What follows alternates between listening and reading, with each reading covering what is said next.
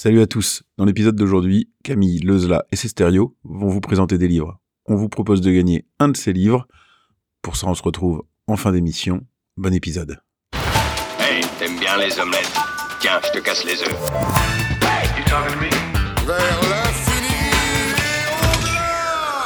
Bonjour à tous et à toutes. Bienvenue dans ce nouvel épisode du podcast de Kifim. Aujourd'hui, on parle livres. J'ai avec moi, comme toujours, ces stéréos. Salut Et pour les livres, comme toujours également, Camille. Bonjour. Salut Camille. Euh, Qu'est-ce que je- j'en suis où, moi? On commence par un Ouais. petit tour de On table. commence par exactement un petit tour de table, euh, histoire de voir passer en revue ce qu'on a lu ces derniers temps. Ouais. Qui commence? Allez, j'y vais. Vas-y. Alors, euh, bah, le podcast dernier livre, hein, qui parlait de livres, n'était pas il y, a, il y a si longtemps. Du coup, bah, j'ai pas grand-chose finalement dans le dans le très vite. J'en avais parlé. C'est, j'ai lu un livre, alors qui est pas de saison. Hein, c'est un, roman de Noël, enfin une comédie romantique de Noël. Mais bon, voilà, je l'ai eu à Noël et le temps que je lise d'autres choses. Donc, ça s'appelle La romance presque parfaite d'une accro à Noël de Laura S. Wilde. Donc, euh, c'est voilà une petite comédie sympathique. Euh, ça parle d'une jeune fille qui est fan de Noël, qui a une entreprise qui fait des décorations dans les plus grands hôtels et lieux euh, de, de New York. Et euh, en fait, elle doit être interviewée par quelqu'un qui est, lui, anti-Noël. Et forcément, bah, il se passe un truc entre eux. Elle va essayer de lui faire découvrir euh, Noël en l'amenant dans sa famille, etc. Et donc, euh, c'est voilà, il y a de l'humour et c'est sympathique et on passe un bon moment. Et c'est tout pour ce très Ah oui. vite. Un très vite, très très rapide, ok. Un bon Camille, ça doit être euh, Très long. très long. Euh, c'est une sélection, c'est une sélection. Enfin très long, euh, non non, on va faire court aussi. Euh, ben nous en littérature, on est en train de préparer la rentrée littéraire puisque comme tous les ans, il y a 800 livres qui sortent entre la dernière semaine d'août et la première semaine de septembre. Sur les 800, la librairie en commande 100, donc on essaye de lire les 100. Euh, il nous reste, on a trois mois euh, en- à deux personnes, euh, voilà, ça fait une bonne moyenne. Donc on commence à beaucoup en lire. Moi j'ai lu un livre qui m'a ébloui euh, de l'éditeur qui s'appelle Philippe Ray, donc ça sort en septembre. Euh, c'est un livre assez assez étonnant parce que c'est écrit par une prof de philo euh, rwandaise qui vit maintenant en Belgique et qui raconte la difficulté pour les jeunes du Rwanda de vivre leur vie avec ce qu'ils ont vécu, alors même que ça s'est passé il y a, plusieurs, années, des dizaines d'années maintenant, mais ils n'arrivent pas à passer à autre chose parce que c'est très compliqué. euh, Ça me fait un peu penser à ce qui se passe en Afrique du Sud. Euh, ça s'appelle Ainsi pleurent nos hommes et moi j'ai trouvé ça éblouissant. Donc euh, voilà, je me suis même dit que potentiellement ça pourrait être, euh, bah, ça sera pas un concours parce qu'elle est, elle est, en- enfin mais mais ça, voilà, c'est vraiment un très chouette bouquin. Et puis j'ai lu une BD. Euh, parce que je lis aussi quand même beaucoup de BD euh, qui s'appelle euh, Garcia euh, Marcia pardon euh, Merco, Jo- Jolie Mère ça je vais y arriver qui a eu un, le Fauve d'or à Angoulême là euh, 2022 donc belle récompense c'est l'histoire d'une mère qui vit dans une favela avec sa jeune adolescente, qui commence à prendre un- une très mauvaise pente. On la sent, euh, on la sent décliner l'ado. Euh, elle répond, elle est vraiment insupportable. Et puis elle se fait embrigader cette jeune gamine euh, dans un dans une bande très violente, évidemment euh, autour du de, de la drogue. Et euh, sa mère se dit, de toute façon, si je la lâche, elle est foutue, donc je vais faire tout ce qui est en mon pouvoir pour lui maintenir la tête hors de l'eau. Et c'est là qu'on se rend compte qu'être mère, c'est un sacerdoce certains jours et dans certains pays, parce que euh, extrêmement compliqué de, de maintenir cette gamine. euh, voilà. Et bon, il, il s'avère que la fille va finir par avoir une lueur d'espoir, mais moi, c'est une BD qui m'a... J'ai vraiment eu la chair de poule en lisant, quoi. Super chouette. Pardon, je, voilà. je te reprends sur le titre, c'est Écoute Jolie Marcia. Écoute, Jolie Marcia. J'y étais plus, je l'avais plus sous les yeux, pardon. Oui, parce que c'est une musique qu'elle entend euh, régulièrement, parce qu'elle fait des ménages aussi, elle entend CD, et elle se dit, ah, bah comme quoi Marcia, c'est un joli prénom, donc elle se chante la chanson La mère pour se donner du courage. C'est ça. Écoute, ouais, merci. Bah, vu que tu m'as donné envie de le lire, je l'avais- noté, moi. L'édition, c'est Ça et là, je crois, l'éditeur. Ah, je l'ai pas là. Il me semble que c'est Ça et là. Enfin, en tout cas, c'est une très belle BD. Voilà. D'accord. Ouais, très vite, euh, très vite aussi, quoi.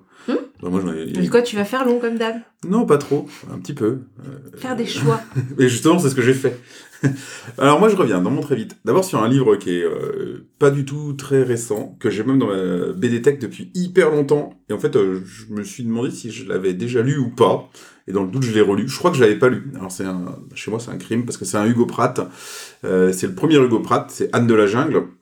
Donc c'est le premier Hugo Pratt euh, scénario et dessin. Avant il avait déjà euh, fait des dessins, enfin dessiné pour d'autres, mais là c'était la première fois qu'on lui demandait un scénario. Donc euh, l'histoire très très vite, c'est euh, donc dans un camp britannique en Afrique. Euh, c'est une jeune fille, Anne, et Dan, un jeune prince en vacances, euh, c'est un peu très colonial, qui vivent en fait une bah, des aventures dans le cadre d'une rébellion des tribus voisines autour d'un sorcier qui veut se venger, quoi. Et donc voilà, globalement c'est dans le texte, le dessin, dans les, les personnages secondaires qui sont hyper travaillés, hyper intéressants, c'est vraiment du Pratt. Euh, dans le scénario, c'est pas, c'est très très loin d'un Corto Maltese en termes de qualité, et euh, et dans les personnages principaux, ils sont un, peu plats, donc c'est marrant. Faut vraiment le lire en sachant qu'on lit là le, premier Pratt, quoi. Donc euh, voilà, c'était plus pour ma culture et tout. Euh, je l'ai, j'en suis content, mais c'est pas, c'est pas le Pratt, c'est pas encore le Pratt qu'il deviendra, quoi. C'est un bébé Pratt. Ouais, c'est un bébé Pratt, c'est un jeune Pratt. Euh, J'ai lu également un, un qui, a, qui a plus fait parler de lui ces derniers temps, c'est La Cellule, euh, de, alors là, dans le roman graphique, hein, vraiment le gros pavé, de Soren Silo, Kevin Jackson et Nicolas Otero. Donc, Je ne Mm. connaissais pas. Enfin, euh, Soren Silo, elle est dessinatrice, elle est journaliste au Monde. Donc c'est paru chez Les Arènes et en gros c'est le retour sur l'enquête des attentats du 13 novembre. Euh, en gros avec le avant, en gros tout ce qui s'est passé avant, euh, un peu pourquoi on les a ratés aussi, et euh, le, bah, après jusqu'à leur capture et, euh, l'après, l'après, l'enquête, l'enquête d'après et le procès quoi. Sur le fond, j'ai trouvé ça hyper intéressant, c'est hyper fouillé, Mm. c'est hyper documenté, c'est hyper complet. Par contre, j'ai pas accroché à l'objet BD en soi, au niveau du trait. C'est pas que ce soit moche, mais en fait, euh, j'ai trouvé ça assez lassant dans le, dans le dessin, dans les couleurs. Et, et en fait, il y a un truc qui m'a choqué, c'est qu'en fait, t'as des cases qui sont réutilisées. Mm. Et euh, en fait, régulièrement, t'as une deux cases qui reviennent 3, 4, 5 fois dans, dans la BD, genre un mec qui sort du commissariat, genre parce qu'il parce qu'en fait, ces gars-là, ils les ont, euh, ils les avaient repérés avant, donc ils les ont interrogés en amont. Et en fait, à chaque fois qu'il y a un gars qui sort du commissariat, ils reprennent la même case, ils remettent le, voire ils changent juste le mec, et tu fais, bah, pff, ça se voit un peu, quoi. Mm. Donc voilà, moins, alors du coup, sur l'aspect enquête et tout, c'est vraiment intéressant, mais sur l'aspect BD en tant que soi, ben, j'ai trouvé que, limite, ça faisait un peu bâclé. Enfin, alors c'est vraiment vache de dire ça, mais, euh, Après, on apprend quand même beaucoup de choses avec la cellule. hein. oui, mais voilà. Là, là, moi, je pensais pas qu'on en était. Enfin, c'est quand même un sacré sujet, quoi. Ouais, C'est même après, à se demander comment ils ont eu toutes ces infos. Enfin, Après, euh, bah après, ce que dans les, ils sont trois à le faire. T'en as un qui est journaliste, t'en as un qui travaille, euh, enfin dans un, alors je sais plus, j'ai vu passer le truc, je l'ai pas noté, euh, enfin qui est vraiment proche de ces dossiers-là, quoi. Donc, euh, mais justement, tu vois, moi je me dis, bah finalement tout ce que j'ai lu là, je l'aurais bien lu, euh, En pas- livre ouais, en livre, plus que plus qu'en. BD, quoi. Ouais. Bon, ils ont Donc, choisi euh, ce format-là. Ça se fait de plus en plus, les enquêtes comme ça en BD. Hmm. Donc bon, c'est Ouais. c'est un petit peu un petit peu discutable. Après voilà, ça reste sur le fond, c'est ce que je dis. hein, sur le fond, c'est effectivement très impressionnant. Quoi. Mm. Euh, après, un qui a fait beaucoup parler de lui que j'ai lu avec un peu de retard parce que je pensais que bah, je pensais qu'en fait on me le prêterait, puis vu qu'on me le prêtait pas, je me le suis acheté. euh, c'est Goldorak. Mm. Euh, qui, a fait un- qui avait beaucoup fait parler de lui à sa sortie, donc de Xavier Dorisson, euh, Denis Bajram, Barja, ouais, Bajram, Alexis Santenac et Brice Co- Cossu, c'est paru chez Cana. Euh, petit synopsis, petit synopsis du coup, bah, en gros c'est bien après le dessin animé. Donc la guerre a été gagnée contre les forces de Vega, Actarus et sa sœur sont repartis vivre sur Eau-Fort. Mais voilà, il y a un gros Golgoth super méchant euh, qui revient euh, attaquer le Japon, et on va de nouveau avoir besoin de Goldorak et de ses acolytes euh, pour un peu sauver le monde. Donc voilà, petit pitch euh, très classique, mais euh, en fait le, enfin l'objet est méga cool, forcément ça parle vachement à tous les quarantenaires qui ont grandi à l'ombre de Goldorak, quoi. Mais euh, c'est hyper fidèle au dessin animé, ça a été fait, euh, il y a un vrai travail, c'était fait vraiment avec l'accord des auteurs originaux. Euh, ils ont réussi à garder le dessin en quelque façon, mais en modernisant et le trait et l'histoire, et en Mhm. la resituant euh, bah, des années plus tard. Euh, du coup, ça permet vraiment de tout moderniser. Et euh, surtout, ils ont fait un, voilà, un vrai scénar qui replonge bien dans du Goldorak. Euh, c'est pas un truc à 25 tomes euh, et tout. Donc en fait, euh, moi j'ai trouvé que ça marchait vachement, avec un vrai plaisir de retrouver, de retrouver l'ancien truc. Et ouais, c'est vachement étayé aussi à la fin sur les recherches, sur leur- leur- leurs échanges avec avec l'auteur d'origine et tout. Donc c'est vraiment un super objet si vous êtes un peu même de loin, vous avez regardé Goldorak et tout, moi je le conseille vraiment, ça fait plaisir de le retrouver et c'est vraiment une, belle, un bel hommage. Quoi. Donc voilà. Et un petit dernier, euh, je monte encore en qualité, j'ai lu également euh, Le Vagabond des, éto- des étoiles, euh, qui était qui à la base sorti en deux tomes, qui existe maintenant en intégrale, de Jeff Reeves. C'est paru chez Noctambule, c'est tiré du roman éponyme de Jack London. Mm. Et en gros, ça raconte donc l'histoire de Darrell Standing, qui bah, est dans les couloirs de la mort aux États-Unis et attend son exécution. Euh, c'est euh, dans le passé, hein, je sais pas l'année exacte, mais euh, il attend plus la pendaison que la chaise électrique. Euh, et en gros, bah, à cette époque-là, bah, dans les prisons, il y a beaucoup de torture notamment. Et en fait, pour échapper à la, un peu à la prison, à la torture, un de ses, co- ses co-détenus va plus ou moins lui indiquer bah, comment pratiquer l'auto-hypnose, quitter son corps et laisser vagabonder son âme. Et en fait, à chaque fois qu'il va, il va réussir à maîtriser cette, cette pratique, et en fait, à chaque fois qu'il va s'échapper comme ça, il va revisiter euh, une de ses vies anciennes, autrement dit, il se réincarne euh, à chacune de ses morts. Et en fait, toutes ces vies euh, ont des destins funestes et terminent tragiquement, mais elles traversent en fait les siècles, les histoires à travers des personnages qui sont des hommes, des femmes, qui sont anonymes ou qui sont célèbres. Et, et chacune de ces vies, c'est une micro-aventure, quoi. Mm. Et, et c'est c'est vraiment super. Enfin, euh, c'est un vraiment gros coup de cœur. Donc Reeves, il, adapte souvent des, des romans, et notamment de London, mais euh, j'ai trouvé celui-là vraiment particulièrement riche. euh, de, de chaque vie qu'on traverse, tu en apprends des choses. Euh, le, le, le, le trait est cool, les- tous les personnages, toutes les histoires. En fait, tu tu t'attaches autant aux micro-histoires qu'ils racontent que à l'histoire globale qui les, en- qui, qui les enveloppe. Donc, euh, ouais, moi j'ai vraiment voyagé, et vraiment, euh, des fois, limite, quand les histoires elles terminent, il est viking, il est indien, il est, il est tout ce que tu veux. Des fois, quand les micro-histoires elles terminent, tu as presque envie de te dire, ah, j'aurais bien voulu suivre encore plus ces histoires-là. Mais bon, vu qu'il a tendance à mourir à la fin de ces histoires-là, en général, c'est pas trop, trop Il faut le lire alors. Bah, moi, je l'ai pas lu. Enfin, j'ai lu la BD. Euh, j'ai pas lu le Jack London. Mm. Mais euh, ouais, c'est vraiment vraiment cool. Et donc, c'est aussi un livre qui a été fait de façon engagée, puisqu'il avait un objectif qui était de dénoncer les prisons. Et euh, donc, Mm. quand John, Jack London l'a fait, euh, dénoncer euh, bah, l'état des prisons, le sort des prisonniers, la torture notamment, et la camisole de force euh, en particulier.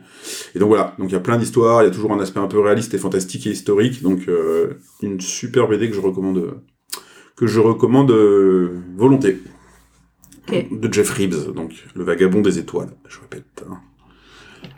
Alors, un focus, Ouais, passe Alors. au focus. on passe au focus. C'était pas ton focus, ça? Non, c'était pas mon focus ça. Après, j'ai encore plus de choses à dire. Ça a été un bébé focus. La Faites le maligne. Bon alors Camille, de quoi tu nous parles? Alors, euh, moi, mais une fois n'est pas coutume, parce que là, vous me dites qu'à chaque fois, c'est des histoires dures, euh, euh, des choses... euh, Des écrivaines qui Des parlent de, choses de- de- fortes, du destin exactement. des femmes. Alors bon, là, on va quand même, y- on va quand même y re- retomber là-dedans, mais ceci dit, euh, on prépare quand même pas mal de lectures pour l'été à la librairie, parce que c'est quand même la période où tout le monde a du temps pour lire. On n'a pas forcément envie de lire euh, des histoires sur euh, euh, les guerres au Mozambique, par exemple, ce que je comprends. Donc là, moi j'ai lu un titre il y a pas très longtemps, c'est un bouquin qui vient de sortir aux éditions de La Martinière, qui s'appelle Un long, si long après-midi, avec une couverture jaune, ça représente une cuisine. C'est une écrivaine euh, écossaise qui s'appelle Inga Vesper qui a écrit ça, que je ne connaissais pas du tout. Euh, bah, je dois vous dire que c'est pas une lecture vers laquelle je vais spontanément. Euh, ceci dit, les critiques étaient quand même très très bonnes un peu partout, donc euh, faut pas mourir idiot. Je, me suis dit que j'allais lire ce bouquin et j'ai vraiment été emballée. Ça se passe dans les années fin des années 60 à Los Angeles, dans une banlieue très riche et très privilégiée. Et on se retrouve un peu comme un observateur à regarder comment vivent toutes ces familles bien nées. Euh, alors il y a un petit côté Desperate Housewives, c'est ce que voilà, c'est c'est euh, c'est ce qu'on pourrait se dire au départ. Euh, mais en tout cas c'est très bien décrit. Et puis euh, un jour, euh, donc évidemment les hommes sont tous euh, sont tous partis en voyage d'affaires. Ils ont tous des, des, des- voitures rutilantes. Les enfants sont bien peignés et les femmes ne quittent pas leur leur leur tablier de cuisine parce qu'elles passent leur journée à faire à manger. Ceci dit, la rébellion commence un peu à gronder puisque elles commencent à se réunir en club. Et dans ce club, il y en a une qui est un peu agitateuse euh, agitatrice pardon d'idées et qui leur dit "Eh les filles, euh, c'est pas c'est pas une vie ça. hein. Euh, il est grand temps que vous fassiez quelque chose." Et on sent que ça commence, il commence à se passer quelque chose. Euh, et puis un jour, il y en a une qui disparaît, qui s'appelle Joyce, qui est la plus belle et la plus jalousée de partout qui est celle qu'on adore, mais qu'on adore aussi détester, a priori, et elle disparaît du jour au lendemain. Alors évidemment, il y a une enquête policière qui va qui va se mettre en place. C'est pas un roman noir euh, parce que c'est c'est euh, voilà, il n'y a pas de description de cadavres sanguinolents. Mais donc Joyce disparaît, on commence à chercher ce qui a bien pu se passer, et c'est là où le bouquin devient hyper intéressant, c'est que euh, euh, tout le monde va y aller de son petit couplet sur euh, qui était Joyce. Et alors évidemment, euh, ça va mettre en lumière le sexisme incroyable de tous ces mecs qui sont persuadés que euh, que Joyce est une traînée, en gros.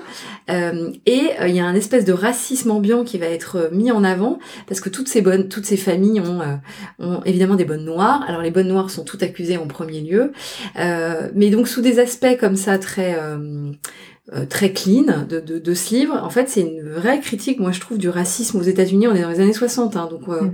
euh, c'est encore très très présent avec ces, ces jeunes noirs qui n'ont pas grand-chose pour vivre et qui sont traités comme des animaux. Euh, et ces hommes qui considèrent que leurs femmes bah, sont pas plus intelligentes que le lapin qui est au fond du jardin, quoi. C'est un peu ça. Euh, alors la fin, importe, on, on va vite euh, se, se dire tiens, on sait qui c'est. Ceci dit, euh, ce qui est hyper agréable, c'est que c'est une lecture qui est pas légère, mais c'est une lecture qu'on ne lâche vraiment pas parce que ça va très très vite. Tous les chapitres, c'est quelqu'un d'autre qui est interrogé et qui a évidemment une vision différente en disant non mais Joyce était très triste, Joyce était ceci, et on reconstitue finalement le puzzle de cette nana qui évidemment était pas si heureuse que ça dans sa vie. Euh, en tout cas, c'est un très beau livre sur euh, la manière dont les illusions peuvent être brisées en un instant et sur le fait que ce qu'on voit dans sa cuisine au Formica euh, n'est pas forcément la réalité quoi. Donc euh, voilà, moi j'ai passé un très bon moment et je trouve que c'est un bouquin facile pour lire cet été, chapitre très court et on peut s'y replonger très rapidement, il n'y a pas non plus 50 personnages, on comprend ce qui se passe, euh, voilà. C'est de la lecture idéale pour surveiller les enfants d'une avec un œil euh, voilà, Au parc. euh, ouais, au- voilà, et plage. puis et puis ne pas être euh, complètement euh, complètement perdu quand on le reprend. Une lecture idéale pour que les mecs surveillent euh, les, enfants d'un œil en comprenant que leur femme n'est pas juste bonne à rester en cuisine. euh. et à, et à astiquer la cuisine, oui, ça, pour qu'elle soit plus brillante que celle de la maison d'à côté, parce que, en fait, entre elles, elles pouvaient pas se blairer, ces nanas.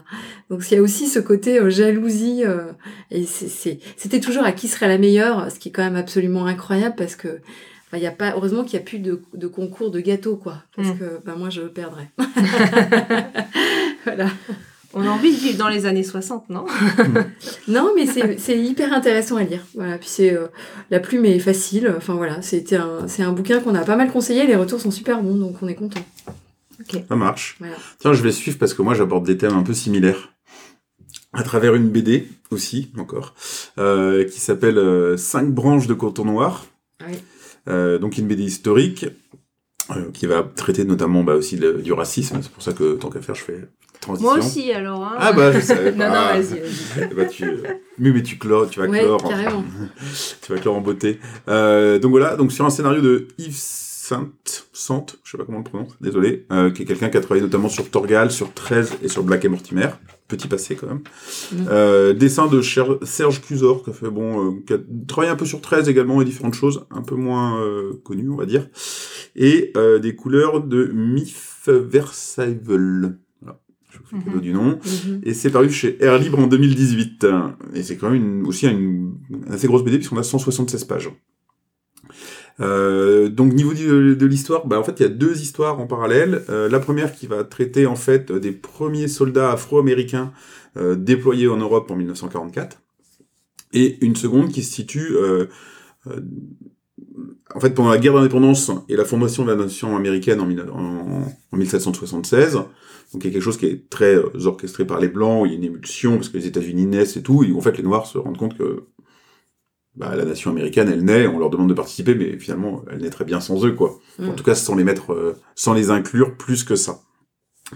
Donc, concrètement, qu'est-ce qui se passe? Bah, En fait, en 76, donc 1776, en pleine guerre d'indépendance, en fait, euh, Washington confie à Betsy Ross, qui est une femme blanche, le soin de confectionner le tout premier drapeau américain, donc à l'époque, qui est composé de 13 lignes et de 13 étoiles en cercle, euh, qui va, voilà, qui va symboliser le, nouvel, les nouveaux États-Unis. Et en fait, euh, de façon très symbolique, avant la livraison euh, du drapeau à Washington, la domestique de Betsy va coudre une étoile noire à la place d'une des étoiles blanches, comme en, rappel en fait de, bah, de la lutte des Noirs américains, de leur intégration aux, nou- aux nouveaux États-Unis d'Amérique, et aussi bah, en- pour marquer, en fait, elle vient d'être marquée par le décès de ses deux frères euh, victimes de la ségrégation. En fait, ça déclenche chez, chez- chez elle cette envie d'agir, et Mm. donc elle, elle coud une, une étoile noire en- elle remplace une des étoiles blanches par une des étoiles noires euh, sur le drapeau, euh, comment, sur le drapeau américain. Et donc il y a un symbole très fort qui est qu'en fait, bah, le premier drapeau américain, le tout premier, avait euh, donc 16, 15 étoiles blanches et une noire. Bien entendu, le drapeau sera livré à Washington euh, avec euh, l'étoile remplacée, Mm. mais dans sa première version, il avait une, une étoile noire. Euh, le drapeau, en fait, va disparaître euh, pendant la guerre d'indépendance, euh, volé par un soldat, un soldat prussien à, la solde de, de- comment, des Anglais, pour réapparaître, en fait, bah, durant, donc, au XXe siècle, pendant la guerre 39-45, aux mains bah, d'un soldat SS. Donc ça, en gros, c'est la, la partie un petit peu 1776. Et donc la partie Seconde Guerre mondiale, en fait, il y a en fait, les soldats noirs au début de la, la Seconde Guerre mondiale sont cantonnés à des rôles complètement euh, subalternes, euh, qui vont de nettoyer les, les, les toilettes à euh, éventuellement, euh, dans le, entre guillemets, dans le meilleur des cas, euh, par exemple, à Douvres, ils géraient euh, les fausses bases américaines avec des tanks gonflables et tout qui servaient de leurre. Mm. L'idée étant qu'en fait, euh, bah, déjà, les blancs voulaient pas forcément combattre à côté des noirs et qu'en plus, on pouvait pas décorer un noir euh, s'il allait au combat, etc. Donc, ils étaient pas euh, conviés euh, entre guillemets, à, euh, à aller se battre euh, sur le front. Et donc là, on va rencontrer euh, bah, trois euh, noirs, donc euh, qui sont justement stationnés à Douvres et en fait qui ont envie bah, euh, d'action, de service et euh, quand même un peu marre euh, des tâches euh, subalternes. Et le hasard va faire que bah, la sœur d'un de ces soldats-là, euh, via un héritage euh, complètement impromptu, euh, va retrouver en fait euh, le- journal en fait de la de, bah, de la fameuse nana qui avait euh, cousu cette étoile noire et donc découvrir cette histoire. Et du coup, en jouant de ces relations, en fait, elle va réussir à faire que euh, son frère, stationné euh, en Angleterre, intègre euh, ce que nous on connaît sous le nom des Monument Men, qui a été popularisé par un film avec Brad Pitt après, pour retrouver en fait le premier drapeau comme un grand symbole, une grande victoire de guerre, de ramener le premier drapeau des États-Unis aux États-Unis. Donc euh, la mission officielle, c'est ramener le drapeau, et la, mi- la mission officieuse, c'est qu'en fait cette sœur-là, elle est proche des euh, comment bah, des, des mouvements noirs euh, qui veulent faire reconnaître la cause noire. Et donc la mission officieuse, c'est de ramener le premier drapeau et montrer que la première étoile était, étoile était noire. Mm. Et donc dans la, dans la Seconde Guerre mondiale, on va suivre en fait les aventures euh, bah, de ces euh, trois noirs, les trois premiers noirs réellement déployés sur le sol français euh, et à la recherche de, de ce drapeau-là. Et après, s'ensuit moult péripéties et une BD d'aventure. Donc on a un mélange de faits d'historique et de beaucoup d'inventés. hein. Le, le vrai, le premier drapeau euh, cousu par Betsy Ross, euh, c'est vrai. Je pense que l'étoile noire, malheureusement, ça, ne l'est pas quoi. Donc voilà. Donc il y avait un double objectif dans ce livre euh, chez les auteurs qui était de bah, commémorer vraiment l'engagement des soldats, des soldats noirs dans la Seconde Guerre mondiale, parce que voilà, c'est un fait historique qu'au début ils étaient euh, pas conviés entre encore une fois entre guillemets euh, au, au combat. Et donc euh, ils, en, font un parallèle en fait du traitement des noirs euh, entre 1800, 1776 et l'indépendance des États-Unis et 1944 où finalement bah, la ségrégation euh, d'une façon différente, mais sévit toujours, et où les Noirs euh, n'ont clairement toujours pas les mêmes droits que les Blancs, quoi. Donc c'est, euh, c'est voilà, il y y a un discours dans, dans le livre, quoi, qui a été, euh, livre qui a été, enfin BD qui a été plusieurs fois primé à divers festivals, de Quai des Bulles, en passant par plein d'autres. Et euh, il y a un film qui devra tirer, de toute façon tu le lis, tu te dis, ouais, ils vont en faire un film, c'est Mm. sûr. Et donc a priori ce sera, euh, ce sera fait par euh, donc Reginald Hudlin, qui était le réalisateur de Modern Family, une série qui a pas trop mal marché. Mm. Alors voilà, moi, mon avis sur moi, sur le livre, bah, enfin, je pense que ça s'entend clairement. C'est encore là un, un super coup de cœur. J'ai, j'ai vraiment aimé. Déjà, il y a vraiment un discours dans le livre, on le sent en le lisant, euh, qui est bien porté. Le scénario, il prend vraiment son temps. Euh, il joue très bien des deux époques et euh, comment. Donc ça marche. Enfin, voilà, ça, marche très bien sur ce point-là. C'est servi par un dessin qui est qui est vraiment vraiment réussi, je trouve aussi, qui alterne des plans des plans larges qui vont monter, qui montrer des scènes des combats ou des choses comme ça, avec des gros plans justement sur les personnages et autres. Il y a une vraie une vraie recherche et tout. Donc ça, j'ai vraiment bien aimé ça. Il y a un tout petit mais qui est assez euh, unanime. Finalement, j'ai regardé après moi. Et, et euh, ça a été la critique qui a été faite au livre. Le, livre a vraiment été bien accueilli partout. Et il y a une critique qui, revient quand même souvent, qui est sur la mise en couleur. Alors, encore une fois, c'est un peu vache parce que c'est une personne spécifique qui a fait euh, qui a fait la mise en couleur, mais en fait, ils ont fait le choix euh, du monochrome. Alors du monochrome pas au travers du noir et blanc, mais euh, avec, euh, par exemple, tu vas avoir les 5-6 premières pages qui vont avoir une, une, qui vont être teintées marron, et puis après elles vont passer à l'orange, et puis après au bleu. Et ça, et en fait, au, au début, c'est hyper perturbant. Alors surtout que des fois, la, la teinte choisie rend pas super bien. Donc quand tout est marron, tout est orange, tout est bleu, c'est un petit peu lassant. Et ça, vraiment, ça revient souvent dans les critiques. Moi, ça m'a gêné aussi. Objectivement, franchement, au bout d'un moment, on s'y habitue, on est happé par l'histoire et on dévore le bouquin. hein. Donc c'est pas euh, dramatique, tu vois. À titre de note, et moi j'ai noté sur Kifim, je lui ai mis 9 sur 10, hyper une étoile pour, euh, on va dire, pour, euh, pour la couleur, mais Ouais. bon, enfin, faut vraiment pas s'arrêter à ça, mais ça peut gêner certains. Voilà, une grosse recommandation euh, sur cette BD-là, sur le message et sur l'objet aussi, encore une fois. C'est vraiment très bien. Donc voilà, 5 branches de coton noir. Ok. À toi. À moi. Ben, je vais parler de Betty, de Tiffany McDaniel. C'est une romancière aussi considérée poétesse américaine, qui est plutôt discrète. A priori, elle est pas sur les réseaux sociaux, tout ça. Elle parle, fait peu de, peu de, sûrement d'interviews et tout ça. Elle a fait un premier roman qui est sorti en 2016 aux États-Unis, mais euh, traduit plus tard en France, qui est euh, L'été où tout a fondu, mais je ne sais pas de quoi ça parle. Là, je suis en train de le lire. T'es en train de le lire? Mais il ressort en France euh, en septembre. D'accord, mais du coup, c'était son premier roman, du coup. Ouais, mais qui est pas passé, qui, est pas- qui a été traduit en français, qui est, qui est sorti chez De Noël, mais je crois qu'il est resté pas très longtemps sur les tables. Et donc ils l'ont fait retraduire et il ressort là chez. Gallmeister Aussi. qui a racheté. Ouais. Bah du coup, Betty, c'est son deuxième roman, donc euh, aux éditions Glenmaster, comme tu Mhm. viens de le dire. Alors, euh, je vais tout de suite dire, ça a été, enfin, pourquoi je suis arrivée à lire ce livre, c'est en fait déjà ça, ça vient du Discord. Donc euh, c'est quelqu'un du Discord qui nous l'a conseillé. Donc euh, comme je suis un peu en diversité de lecture, j'ai dit allez j'y vais. Heureusement, euh, Camille m'avait préparé en, en lisant Le silence d'Isra, parce que je pense que sinon je, je ne l'aurais pas fini. Euh, parce que c'est un livre dur, donc je vais quand même euh, faire le, le petit pitch avant. Donc en fait, le livre, il raconte l'enfance et l'adolescence de Betty.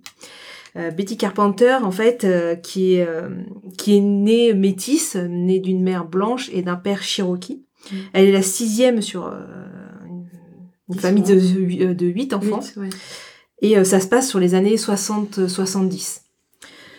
Euh, en fait, sur toute la fratrie, finalement, il y a que sur elle que les origines ressortent vraiment. Donc elle se fait harceler à l'école. On parlait de racisme et de ça bah, dans les années euh, 60. Euh, parce que les gens ils comprennent pas, ils se demandent euh, qu'est-ce qu'elle a sur la peau, qu'est-ce qu'elle s'est mis. Enfin, c'est vraiment euh, assez assez dur. Et euh, en plus de tout ça, euh, de, de, de la vie sociale qui est difficile, bah il y a des drames familiaux, des secrets de famille, des secrets morbides. Ils essaient de contre, enfin, elle essaye de contrebalancer ça avec la magie des mythes et des légendes en fait euh, Cherokee, Cherokeeenne, je sais pas si ça se dit. Chez Cherokee, je crois.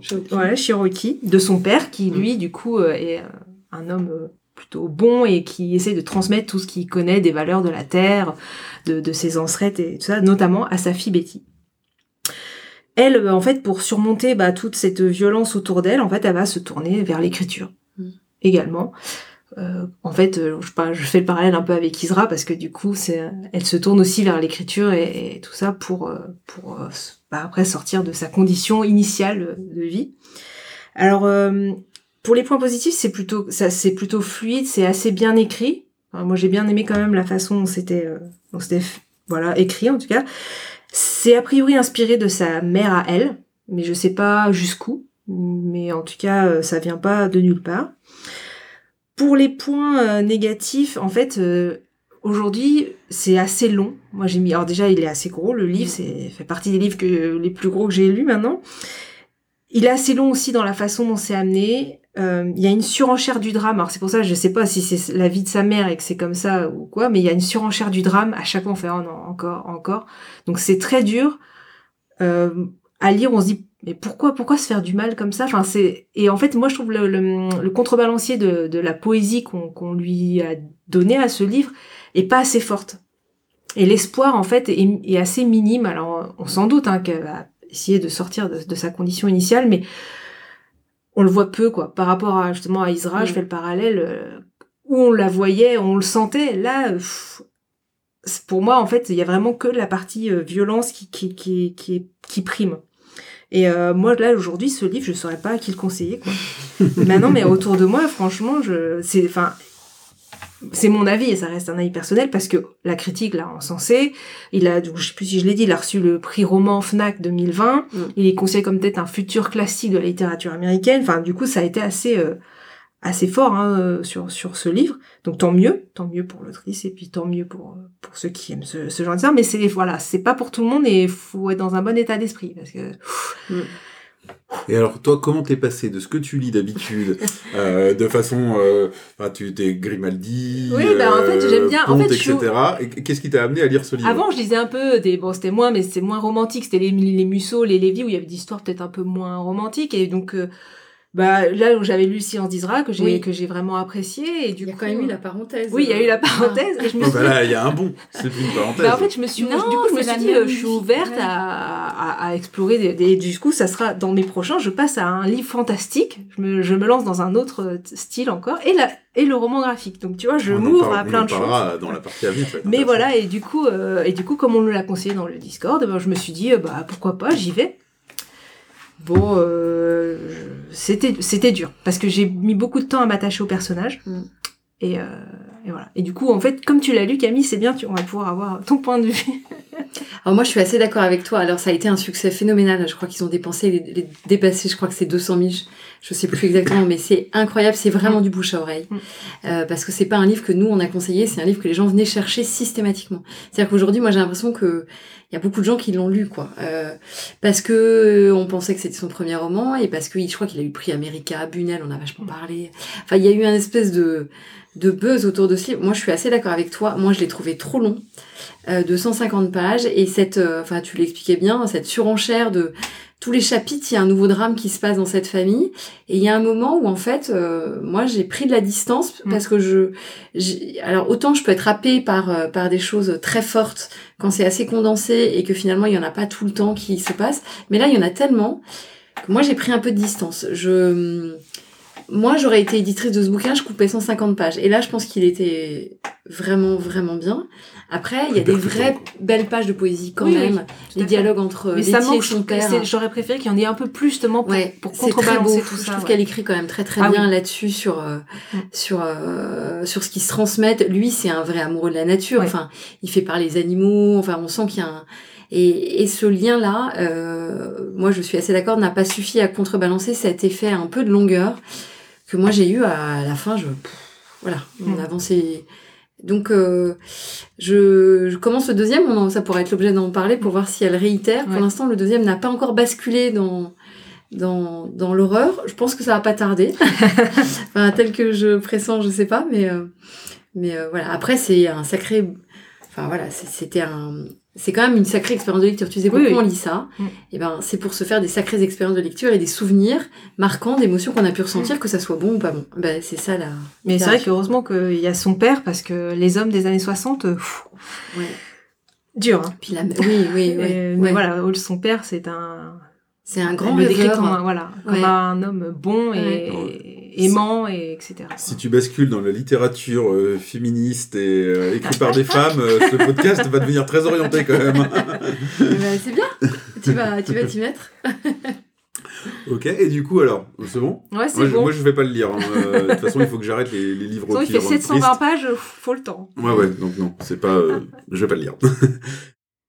donc, comme on le disait en début d'émission, on se propose de vous faire gagner un de ces livres, euh, soit donc un long si long après-midi, soit Betty, soit cinq branches de canton noir. Pour participer, c'est super simple. Euh, vous laissez en commentaire, que ce soit sur Instagram, sur YouTube, euh, en réponse, euh, en réponse à notre tweet sur sur Twitter ou sur Facebook, euh, lequel de ces trois livres vous voudriez lire cet été, et on fera un tirage au sort et puis on l'enverra au gagnant pour cet été.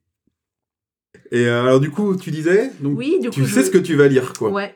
Que vas-tu je, lire je, je vais lire. euh, Alors, je voulais faire du fantastique et du coup, je voulais pas lire des trucs qui étaient sortis en film que j'avais déjà vus, genre les Hunger Games, les Harry Potter, tout ça. Et je voulais. Un... Alors, j'ai regardé un peu qu'est-ce qu'il y avait de bien. Et en fait, euh, j'ai trouvé et, euh, et une copine les a, donc c'est parfait. Ça s'appelle la passe miroir.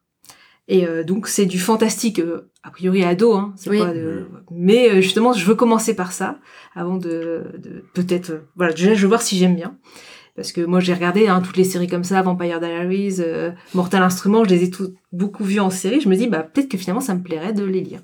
Alors du coup, euh, je vais partir sur ça. Donc c'est Christelle Dabos qui écrit ça. Il y a quatre tomes. Et euh, j'ai eu un autre écho, comme par hasard cet après-midi. Je sais qu'il y en a beaucoup. Alors là, ma grande. euh. Et j'ai une de mes collègues qui, je lui, je lui dis que je vais commencer à me dire, ah, je les ai dévorés aussi, c'était trop bien. Donc je me dis, bon, ça risque de me plaire. Et le deuxième chose, donc j'ai parlé de romans graphiques. Ah non, parce que la passe miroir, je crois qu'on en a parlé déjà dans le podcast. Me peut-être, c'est possible. Il me semble que Chenin les avait lus et, euh, et que du coup on les avait présentés, ouais. Mm. Du, roman, du, roman ado accessible aux adultes, euh, Mm. si je me trompe pas. Mais il est, il est plutôt bien classé dans les romans euh, Ouais. de ce type. Je crois qu'on l'a présenté. Et le deuxième, c'est un roman que j'ai déjà lu en mode livre. Et je me suis, j'ai vu que la BD, euh, y avait, ils l'ont fait en BD. Et comme tu parlais de, de, de romans graphiques, je me suis dit, bah, pourquoi pas, de changer aussi. Et donc c'est, alors, j'arrive jamais à dire le titre. Ta deuxième vie commence quand tu comprends que tu n'en as qu'une, de Raphaël Giordano, qui avait fait comme un succès avec son roman. J'avais beaucoup aimé le roman. Et euh, j'avais envie de le relire, mais je m'étais dit, j'ai peut-être pas envie de relire. Et quand j'ai vu la BD, j'ai fait, bah, bah, ça va me permettre de le relire, mais avec d'une autre manière. Et j'ai commencé, et euh, ça se lit vite par contre. Mais, par, mais euh, c'est c'est pas mal d'avoir un peu d'image. C'est BD ou c'est roman graphique? C'est bah alors du coup, quelle est la différence entre BD et roman graphique? Pour moi, c'est de la, c'est de la BD. euh, C'est celle où la couverture elle est bleue. Oui, Oui, je pense qu'ils ont fait qu'une seule adaptation à mon avis. Oui, il doit y en avoir qu'une. Bah, Mais à la base, c'est un roman. Donc pour moi, c'est un roman euh, avec euh, mis en image, c'est un roman graphique. Euh, Non, c'est quoi alors Attends, je vais regarder. Ouais, il n'y a pas de définition exacte. Moi, euh, roman graphique, tu vois, quand euh, tu prends La Bombe qui fait euh, 700 pages, c'est c'est ce que j'avais dit dans le dernier podcast. C'est c'est un roman graphique parce que tu as un volume de, de, de texte de toute façon qui fait un roman graphique. Ou euh, sur des livres plus succincts, des fois, tu as, bah, ceux qui alternent vraiment des pages de texte avec des pages de BD. Je les, je les classe là aussi, mais c'est très personnel. Mm. Et euh, de toute façon, il n'y a, pas de- il y a pas de définition Oui, exacte. pas. Du... Ça peut tout à fait être un titre pompeux euh, du roman graphique pour dire que c'est une grosse BD, quoi. Mm. Mais euh, bon, voilà, clairement, si c'est une BD Bah, C'est un relativement roman classique qui et a que été adapté. Ouais, C'est une autre définition. C'est plutôt de la BD. Enfin, moi, je, je le verrais plutôt. Je suis en train de regarder les planches à l'intérieur, mais je pense que c'est plutôt de la BD. euh, Enfin, je. Oh, bon, bref, peu importe. Je vois, je vois la couverture. Ça fait combien de pages? Il fait 200, je crois. Ah, c'est comme une, une grosse BD, quoi. D'accord. Ah, c'est gros comme, il est gros comme ça? Oh ouais, il est, il est Ouais. comme ça. Ah ouais. Voilà, c'est comme ça, vous voyez pas. Mais... un ou deux centimètres d'épaisseur. il a- j'ai vu parce que justement, j'ai déjà lu un quart. Alors. D'accord, d'accord. Ouais. euh, On ne 200 l'arrête plus. Ah ouais, je suis partie. bon. Ah, puis je me diversifie, c'est bien. C'est bien. Bon, Faut Camille- pas rester dans sa zone de confort. Camille, du coup, t'es encore dans tes livres pour la rentrée. Non mais moi j'en bouffe. C'est- la. Puis c'est pas toujours très, c'est pas la période la plus agréable parce qu'il y a plein de choses qu'on lit et qu'on n'aime pas, donc finalement on met de côté. Et euh, alors de temps en temps on se fait plaisir et on ralentit un peu, mais euh, T'abandonnes quand t'aimes pas? Ah oui là oui. Ah bah là c'est Ouais. direct. Tu vas pas au bout. Pas Il y en a perdre de tellement temps. que. hein. Il y en a Du- tellement que. Du coup, ça, c'est avant que tu fasses la commande. Ouais, c'est euh, avant que je valide la commande. On t'aimes fait pas- une précommande. T'aimes pas, elle sera pas dans la commande Non, je, finalement je modifie. Ça Alors, t'arrive de faire du t'aimes pas et tu commandes quand même Oui, Parce que genre, tu sais que, t'es- tu sais que Ah bah tes goûts à toi ne te c'est font pas pas aimer. ma librairie de Ouais, professionnel. c'est ça. Euh, je suis pas dans mon salon. Euh, par contre, des choses sur lesquelles j'hésite, euh, euh, soit c'est des premiers romans et je me dis ça, ça ne fonctionnera que si c'est moi qui le présente. Euh, dans ces cas-là, je ne commande pas. Par contre, des bouquins qui sont très attendus, moi c'est mon avis de dire moi j'ai pas aimé, mais ça force, ça trouvera forcément son public. On fait quand même la différence entre Mm. euh, parce que sur les 800, je crois qu'il y a 200 premiers romans. Moi, j'ai dû en commander une trentaine. C'est les premiers que je lis là, en me disant je ne sais pas ce que ça vaut. Euh, si je n'aime pas, je dis pas que c'est pas bon, mais si je n'aime pas, j'arriverai pas à le conseiller. Quoi. Ouais. Et puis si je loupe, euh, c'est-à-dire que si je le commande pas, il est- on peut toujours le commander après. oui, de après toute façon, ouais, ouais. Mais il y a tellement de Mais il choses. sera pas que- sur les étals euh, à la rentrée. Bah non, faut qu'on fasse une petite sélection pour. euh, Enfin voilà, faut qu'on.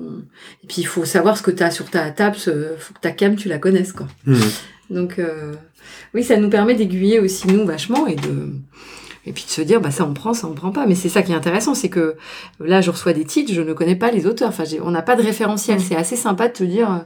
Tu sais pas dans quoi tu plonges. T'es Et pas- ça, c'est pas- toujours vachement intéressant. T'es pas à l'abri d'une bonne surprise, quoi. Ah bah il y en a, hein. bah, là, le bouquin sur le Rwanda, là c'est un premier roman, c'est exceptionnel. Mm. Mais euh, mais euh, c'est ça qui est sympa, c'est quand on n'est pas conditionné par quelque chose. Je trouve ça très agréable. La lecture du Tiffany McDaniel, pour faire un lien avec ton Betty, le deuxième, je m'attends à lire du Betty. Mm. Donc je m'attends à ce que ça bascule noir à un moment donné, Ouais. et si ça se trouve ça va pas être Surtout ça, mais fait, je suis déjà son premier roman, Mais du coup, finalement. je suis déjà conditionnée euh, Ouais. parce que parce que quand tu as une atmosphère comme ça dans un bouquin, ça marque, c'est Ouais. quand même très marquant. Là, il y a des livres, euh, ben, je- tu rentres dans, dans- tu ne sais pas ce que c'est un peu comme si tu rentrais dans une dark room Ouais. et que tu sais pas euh, ce qui va d'un seul coup sortir. C'est assez déstabilisant Mm. comme, euh, comme expérience. Mais on n'a pas le temps d'aller jusqu'au bout. Donc quand on n'aime pas, moi, euh, 20, 30 premières pages, poum, Ouais, ça va assez vite. ouais. garage. Ah bah oui. En même temps, Oui. oui, t'as des... Ça va il y a du volume derrière, donc... Bah euh. Ouais, il y a de la, il y a de la compara- il y a du comparatif derrière. Donc euh, non, Mm. voilà. D'accord, ok. Bon, de mon côté, euh, finalement, les livres que je dois lire euh, sur les, les semaines qui viennent n'ont pas tellement changé par rapport à la- au dernier podcast, parce que j'ai pas lu ceux que j'avais, je pensais lire. Donc j'ai toujours euh, l'adaptation BD de 1984 par Xavier Coste à lire. Euh, le dernier Ken Follett, Le Crépuscule et l'Aube, qui m'attend aussi, qui est un gros morceau. Mm. Et puis euh, Le Serpent et la Lance, qui est une autre BD, pareil, que j'avais déjà dû nommer, euh, que je n'ai pas lu encore. Et après, je crois que c'est tout. Après, il faudra que je passe à, à la librairie. donc, euh, donc voilà. Merci à vous. Merci. On a été Merci. euh, rapide et efficace aujourd'hui. Euh, bon, maintenant, ce sera rendez-vous à la rentrée, très sûrement. Euh, bonnes vacances. Et à bientôt. Et bonne Alors, on se lecture. retrouve peut-être quand même Ah sur oui, le j'oublie plein de Discord. choses. On se retrouve. Ah, c'est ça. Faut Ah là là. s'abonner, euh, tout ça, sur Twitter, Ah, vas-y, euh. Facebook, Instagram, Instagram. Donc voilà, plein de nouveaux posts. Les liens sont dans la description. Tout sera dans la description. Et c'est ça. Venez échanger avec nous sur Discord. On vous retrouve là-bas. La preuve, on écoute les conseils. Tout à fait. Et euh, peut-être on fera un podcast autre chose avant de se retrouver à la rentrée pour des Oui, je livres. pense. Un podcast jeu, ça serait pas mal, ça fait longtemps là. Oui, bah, il n'y a plus que des jeux et des livres en ce moment. on verra. À bientôt. Salut Au revoir. Salut.